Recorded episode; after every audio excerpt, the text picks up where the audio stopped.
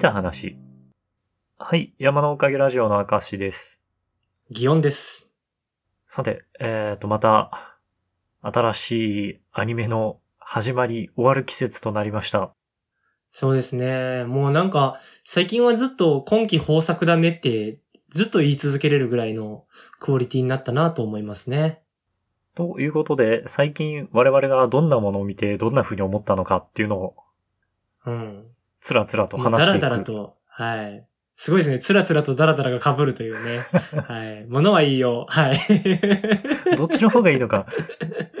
うん。どうなんでしょうね。まあまあ、いいんじゃないですか？どうであれ。今、今期と言ったらあれだけど、今最推しは何の作品なんですか？最推しで言うとどれだろうな一番でも、楽しみに待ってるのはやっぱ推しの子かな最推しだけに。うーん。で選んだわけじゃないけど、でも、はい。推しの子ね、うん推しの子は私は見てますよ。うん。あれはやっぱ出来がいいからなうん。そう思いますわ。うんしょっぱなはね、だいぶなんか、あの、なんて言うんだろうな。下世話な感じとかもあったりしたけどね。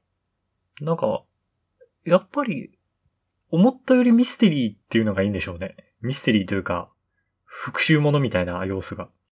そうね、ストーリーラインをそれで確保しつつ、ただ、ずっと楽しんでる要素って、ああいう、なんていうのかな、芸能のリアリティ感のある演出っていうところと、その、もやもやしてる社会に、真面目にそこで生きていきたいって思ってる人じゃできない、そもそもそこで生活していきたいって思ってない主人公が、ちょっと壊してやろうぜってアクションをするところに爽快感があるなと思ってて。ねその世界で顔面が最強なんだから、強者ではあるはずなのに。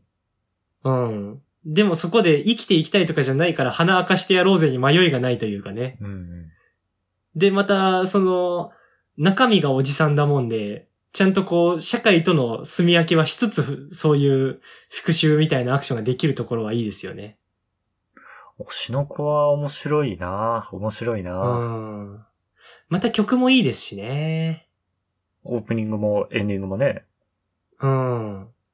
オープニングだって今1.5億回ぐらい再生されてるでしょ。うん、なんていうか、飽きないな。オープニングに関しては、ずっと飽きない感じの曲展開で、そうね。すごいんだ、すごいんだなと思って。うん。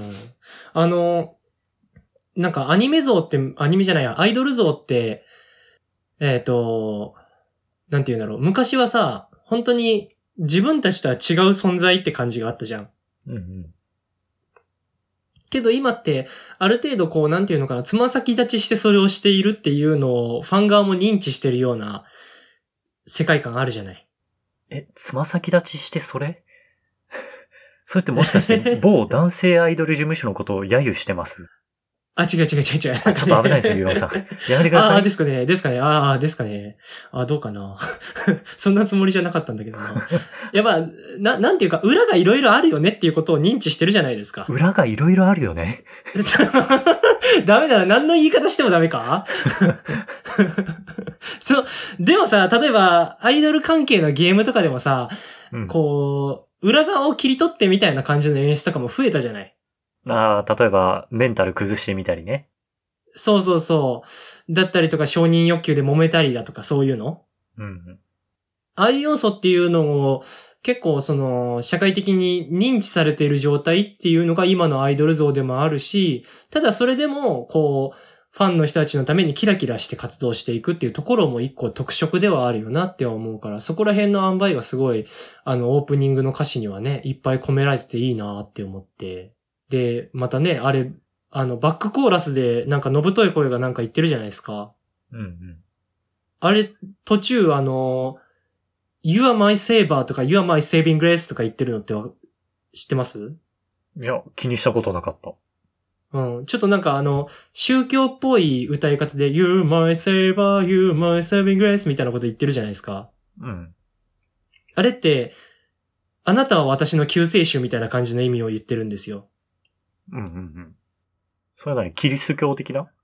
あそうそう、なんかそういう感じの、信者的な表現、だからその偶像崇拝的なイメージとかも出しつつあれを作ってやるのがなんか、作り込みすごいなと思って、結構あれ楽しいですね。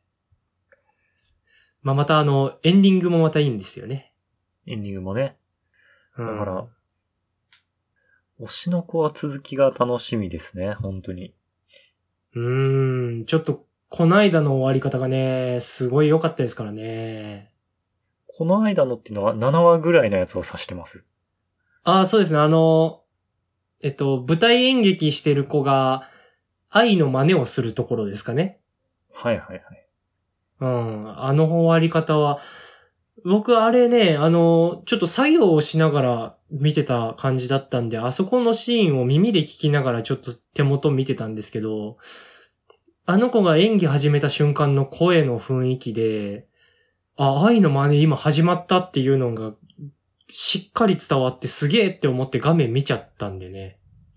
ね、あそこでエンディングに行くっていうのを決めるのは何の人なんだろうね？脚本の人なんだろうか？ん演出の人なんだろうか？まあでも、役目としては脚本かなと思うんだけど、でも、すごいよね。あの切り取り方はね。すごいと思った。うん。あれ、原作ではどうなんだっけ？あそこで切れてないんだっけ？そう。なんてことなく続くのよ。うんうんうんうん。だから、すごいなぁと思って。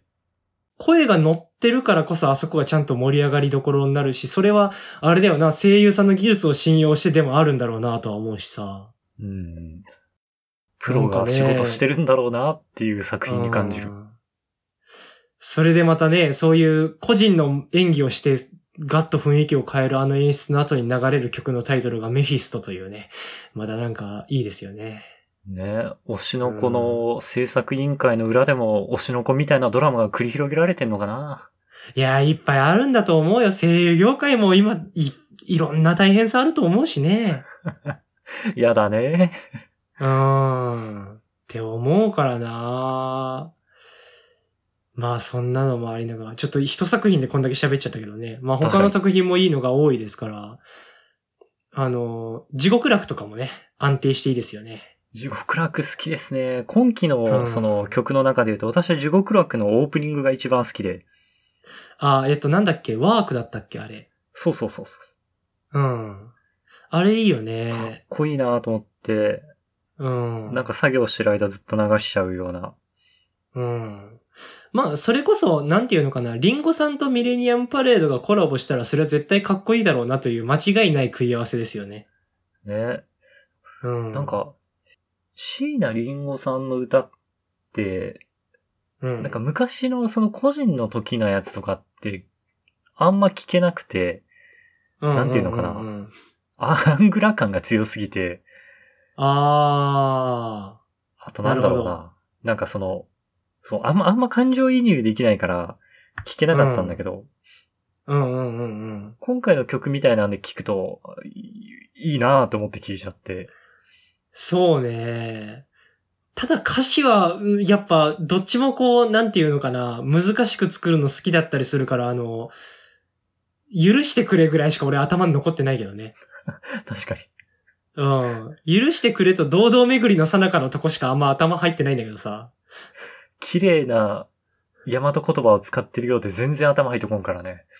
うん。あれは、節も特徴的だからな。あうの、ん。許してくれ以外があんま聞き取りづらいっていうのもあるけどな。いや、まあでもあれはかっこいいね。地獄楽自体作品もかっこいい作品だしな。あれは、あの、なんて言うんだろうな。キャラクターがちゃんと尖ってて面白いね。ねちょっと曲つながりで言うと、よくなんか深夜ラジオを聞いてると、CM で流れるのが、ミックスの CM が流れるんですよ。ほうほうほうほう。あの、ミックスって、あれ、なんだっけ、足立みつるのあの、タッチ？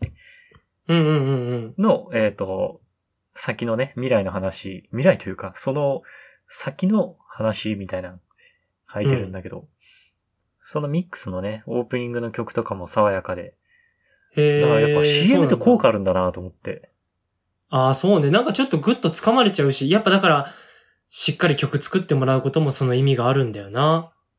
曲の作りとかで言ったら他は何かな？なんか印象に残ってる主題歌とかありますか？あー。でも、水星の魔女かな。水星の魔女見てないんですよね。誰が歌ってるんですか？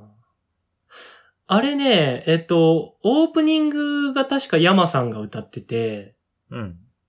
で、エンディングの方がね、あの、 BiSHの、なんて名前の人だったっけななんかな、もともと BiSHのファンじゃないからそのメンバーの名前を覚えれてないんだけど、その結構、ハスキーな声を出す人がいて、 BiSHは、アイナ・ジ・エンドしか知らないな。あ、多分、うん、アイナ・ジ・エンドさんアイナ・ジ・エンドさんか。じゃないかな多分。俺もね、ちゃんと覚えれてんのね、あの、ハシヤスメ・アツコさんだけなんだけどさ。そんな名前の人いるの？うん、あの人だけなんか毛色が違うなと思って、その、そこだけ覚えてんだけど。あの、そう、アイナ・ジ・エンドさんだと思う。あの人のエンディングが、すごいあの、ちょっと、なんていうのかな、救いがないような感じの、あの世界観にマッチしてて、うん。スーッと染み渡る感じがあるね。水星の魔女な見よう見ようと思いつつ、なかなかね、見れてなかったけど。ガンダムってさ、やっぱ、歴史が長いから入りづらいじゃん。そうなのよ。そこなんですよ。うんそう。なんだけど、水星の魔女はなんて言うのかな。こう、テイストもこれまでと結構ガラッと変わってるんだろうと思うのね。その、キャラクターデザインとか的にも。ああ、これまでっていうのは、これまでのガンダムとね。うん。そうそうそうそう。切り分けてみても十分楽しいなと思うし、あの、今のいいのは、ツイッターで考察勢が過去と比べるとこうみたいな話をいっぱいしてくれるから、あの、何も考えずに単純にアニメとして面白いなって見た後にその考察を見て、なるほどねってなれるっていう、そこら辺もいいよね。ね、結構、深いところまで探りに行かないと考察なんて見れなかったのが。うん。そう。わざわざ検索かけんといけんかったじゃん。今なんてその、アニメ一つ流れたら、一回放送終わったら勝手に考察がたくさん流れてくるんだから。いいよね。うん。あそこらはなるほどなって思うし、あの、あ、この人の考察面白いって思ったらフォローしとけばね、そこからも見れるわけだから。そこら辺がなんか、見やすくなったんだなと思うし、うん。作りとしてやっぱ深いね。水星の魔女。ガンダムのファンになる人たちがいるのわかるわってぐらいいろんな作りがあるなと思って。やってることは結構ひどいことはあるんだけどさ。なんか、まあ、うん。ガンダ、ガンダムに携わってる人ってガンダム界のエリートっぽさあるよね。ああ、どういうね、階段の登り方したらガンダムのメンバーに起用されるんだろうね。実際さ、ガンダムがコアに好きすぎる人だけで集まっても良くないと思うのよ。まあ、同じようなものが出来上がるみたいな危険性はあるかもね。そうそうそうそう。あのーこいつはこの深さを理解できるなっていうような新しい人が入ってこなきゃいけないんだと思うのよね。なんか、そういう作り方をしてシリーズをつなげていくって大事なことなんだろうなと思うし。うん。今ってそういう新しい感覚をいろいろ取り入れなきゃいけない時代というかタイミングでもあるんだろうなと思うから。うんうん。ポケモンとかだってあんだけね、その街の中歩いている人のジャンル変わったんだしね。まあ影響を受けるんだろうなっていう。うん。そういうアクションはしといた方がいいんだろうなと思うよ、なんとなく。目新しさにもなるし、うん。こう、古いアニメじゃないというか、今のアニメだよっていう印象をちゃんと持ってもらえるしね。で、まあ、あの、アニメトークもしたんだけどさ、そのせっかくならちょっと最近見た別のもんとかの話もしたくてさ。別のもんで言うと、私、バーフバリー伝説誕生は見たんですけど、あ、見れたの？あれ。アマゾンプライムで見れました。うわー、俺ずっとネットフリックス見てんだけどさ、王の凱旋しかないんだよね。いや、伝説誕生もいい引きで終わりましたよ。続き見たあ、くそうなんでなるような。すか。うん。あー、くそー。いやー、そのためだけに、はい。いやー、難しいなそれだったら DVD とか借りた方がいいのかな悩むとこだね。え、どうでした？なんかすごい、映画文化の違いっていうのを感じました。あー、インド映画の雰囲気を。インド映画っうんて、なんかその、文化的背景がないせいで、真面目にやってんのか、コメディでやってんのかわかんなくて、ああ、なるほどね。なんか、俺らなんか、すげえ突拍子もなさすぎて話の展開にクスッときちゃう時があるんだけど、もしかしたら、インド映画、インドで見る映画としては真面目にやってる可能性があるわけじゃん。そうね。そこに戸惑いながら見る。やっぱ新鮮な映画体験がありました。え、なんだろう、その、肌感としてはギャグじゃないのかなってなるってこと？多分、そう。本、本人、本国では真面目にやってるんだろうなっていう。このなんか、例えば、デディズニーじゃないけど。ど、急に歌が始まったりするわけですよ。ああ、ああ、ああ、ああ。で、ねえ、人が空を飛んだり。ああ。なるほどな。だからミュージカル寄りってことか。そう、と思えばなんか急に、キングダムみたいな、なんか、戦争シーンみたいなのが始まったりして、はあ、はあ、はあ、はあ。なんかね、忙しい映画でした。まあ、エンタメなんだろうね。それこそ広く捉えてね。うん。へー。ちょっと気になるんだよな。映像美はだって間違いないと思うのよ。そうね、めちゃめちゃ金かかってるんだろうなっていう。うん。でも、だからその、まずバーフバリ見てから RRR は見たいつもりでもいるの。ああ、そう、RRR どっから見れるんだろうなって感じ。うん。ちょっと、二人で集まれる機会がまたあったら、鑑賞会はしたいよね。RRR とかさ。そうね。RRR 鑑賞会を。やりたいよね。まあちょっとそんなもんだし。俺がね、アニメ以外で最近見たので言うとね、あの、だが情熱はあるっていうドラマ。やってるね、見てるよ。うん。うん。あれいいよな。なんか、つら、辛くなんない？辛くはなるし、あの、やっぱね、下積み時代っていうのを経験した人間からすると刺さるもんがまああるんだけどさ。ああ、そうか、そこの共感があるのか、ギロンさんは。そう。あれは結構来るもんがあるよ。あの、なんか売れない芸人がファミレスでネタ書くみたいな話聞いてたんだけど、あれお金ある人たちだったんだなって思うみたいなセリフがあったんだよ。うんうんうん。実際そんなにもうファミレス行っとるお金なんてないしみたいなことを言わずにそういう角度で説明してるシーンがあってさ、で、その後におばあちゃんがファミレスの店員の真似してくれるんだけどさ、マジで思うもんな。金ない時の漫画家とかが集まってさ、飯行ってるとか、あのシーンって本当に年に一回とかしかできないような贅沢を切り取ってただけなんだなとか、めっちゃ思うもん、ああいうの。そういう、リアルな下積みの絵、描き方、描かれ方が。そう。いいなって思うし、あのーあれ、あややのモノマネしてた芸人さんがね、モデルになって出てきたりするじゃん。うんうんうん。あそこら辺とかもね、なんか、ああの時あんな感じでエンタで見てた人たちがこんなことを裏で考えながら生きてたんだって思ったりとかさ。ああ、それはあったね。それはあったね。うん。うーん。いっぱい響くなぁあとあの、やっぱ若林さんのダサさは、まだなんか見てて格好がつくんだけど、あの、山ちゃんのダサさって、やっぱ見てる側も、なんか共感性周知働くじゃん。そうね。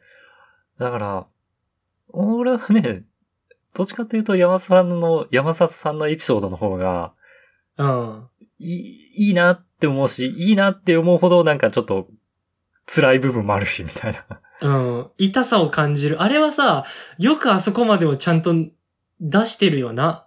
山里さんがね。うほとそう思うん。すごいなって思うし。で、あの、オールナイトニッポンでね、オードリーの二人が喋ってる時に言ってたんだけど、その、足りない二人はものすごいところまで作り込んでやってくれてていいなと思うんだけど、あの、春日はあんなに喋って答えてくんないからねっていうのだけは引っかかってるって言ってて。なんか、普段喋んないけど、ポイントポイントでかっこいいセリフ吐くやつみたいな感じでドラマに出てるけど、お前、あれの返事出すまでに40分とかかかるじゃんみたいな話してて。40分無言で一言もらって俺がその後また返してしてるだけなのに、なんかお前かっこいい感じになってるよな、みたいなこと言ってて。なるほどな、そういうこともあるかと思って。尺の問題あるもんな、と思って。結構ね、そういうのも、あのドラマはね、面白いし、なんか、このラジオ聞いてるような人だって、ああいうドラマ好きだろうなと思った。そうなんかなだってさ、決してキラキラもしていないさ、なんか独特な空気感だけ持ってる奴らでしかないと思うのよ、我々。まあそうね。だから、売れてる芸人じゃなくて、売れない芸人追っかける人とかって、うん。そんな空気感が好きなんかな？なのかなと思う。なんか、あるよね。この全体のクオリティがどうじゃない面白いっていうものはさ。なんか、うん。まあそういうことを言うとそういうなんか特徴的な面白さが我々にあると自覚しながら喋ってるみたいでは急に恥ずかしくなったけど。いや、それは、俺は思ってないですからね。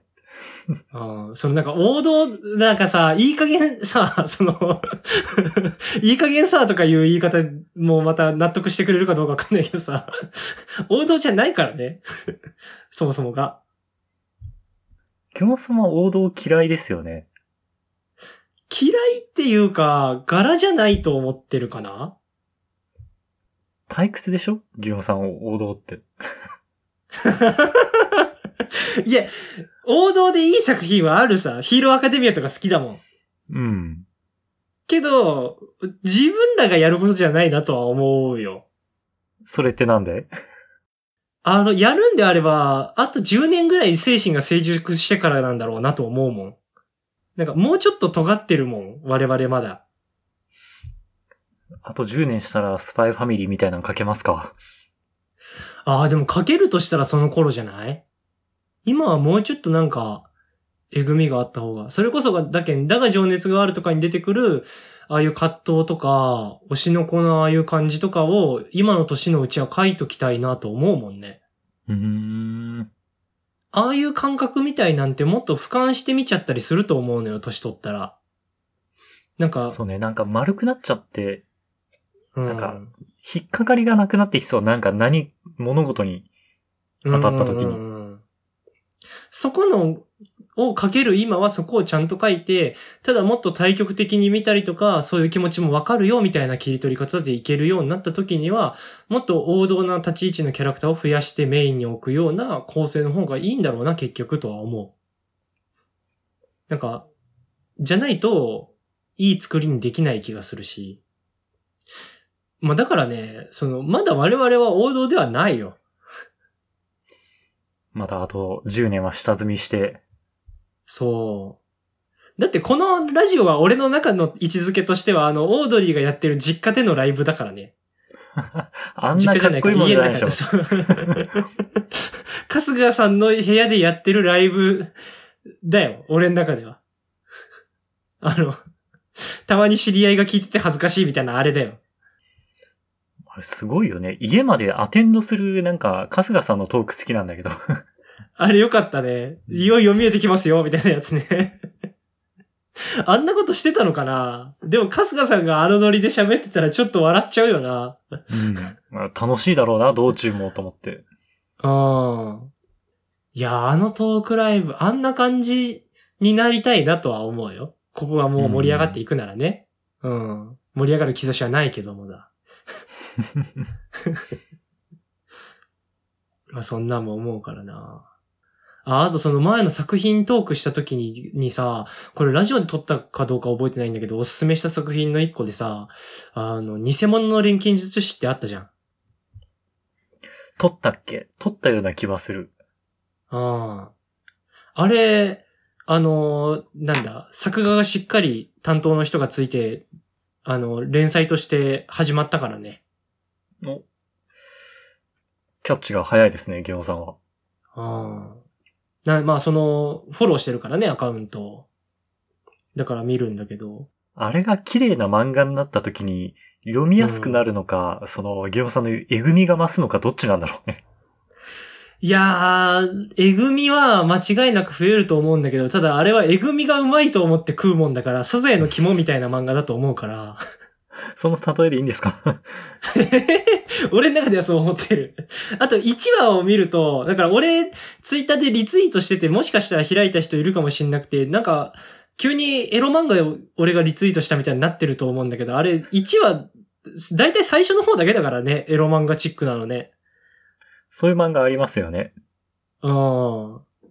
まあ、推しの子もだからそういう極端な要素最初に持ってきたしさ、うん導入でもあるわけだけど、あの、偽物の錬金術師は本当に、だから作者さんがツイートしてたけど、もともとエロ漫画描こうと思ったら違う要素が膨らみすぎてエロ漫画になれなかった漫画らしいから、あれ、そうなの？そっち出発なんだ。その駅出そう発なんだ。そうそう。